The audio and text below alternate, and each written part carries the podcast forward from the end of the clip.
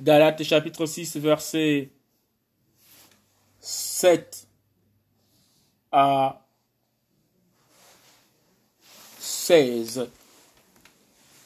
S'aimer pour sa chair et s'aimer pour l'esprit.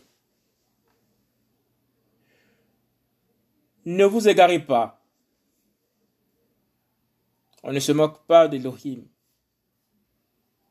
Ce qu'un être humain aura sémé, il le moissonnera aussi. C'est pourquoi celui qui sème pour sa chair moissonnera de la chair la corruption.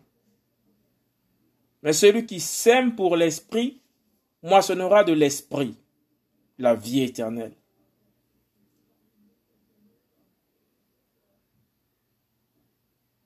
Et ne perdons pas courage en pratiquant ce qui est bon, car nous moissonnerons au temps convenable. Si nous ne nous relâchons pas, c'est pourquoi, pendant que nous avons le temps, pratiquons ce qui est bon envers tous, mais principalement envers ceux qui sont de la famille de la foi. Vous voyez? Avec quelle grande lettre je vous ai écrit de ma propre main. Tous ceux qui veulent se rendre agréables selon la chair vous contraignent à vous faire circoncire uniquement afin de ne pas être persécuté pour la croix du Messia. Car les circoncis eux-mêmes n'observent pas la Torah, mais ils veulent que vous soyez circoncis pour se glorifier dans votre chair.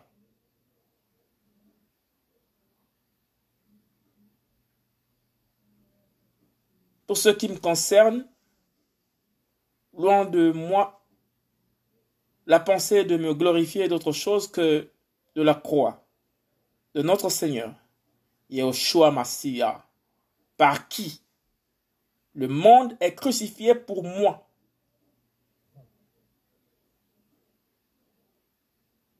Comme je le suis pour le monde.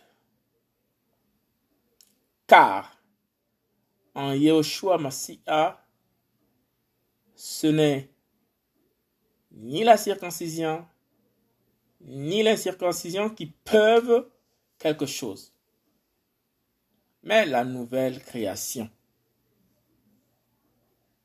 Que la paix et la miséricorde soient sur tous ceux qui suivront cette règle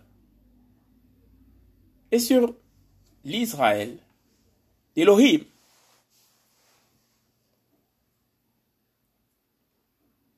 Galates chapitre 6, verset 7 à 16. S'aimer pour sa chair et s'aimer pour l'esprit.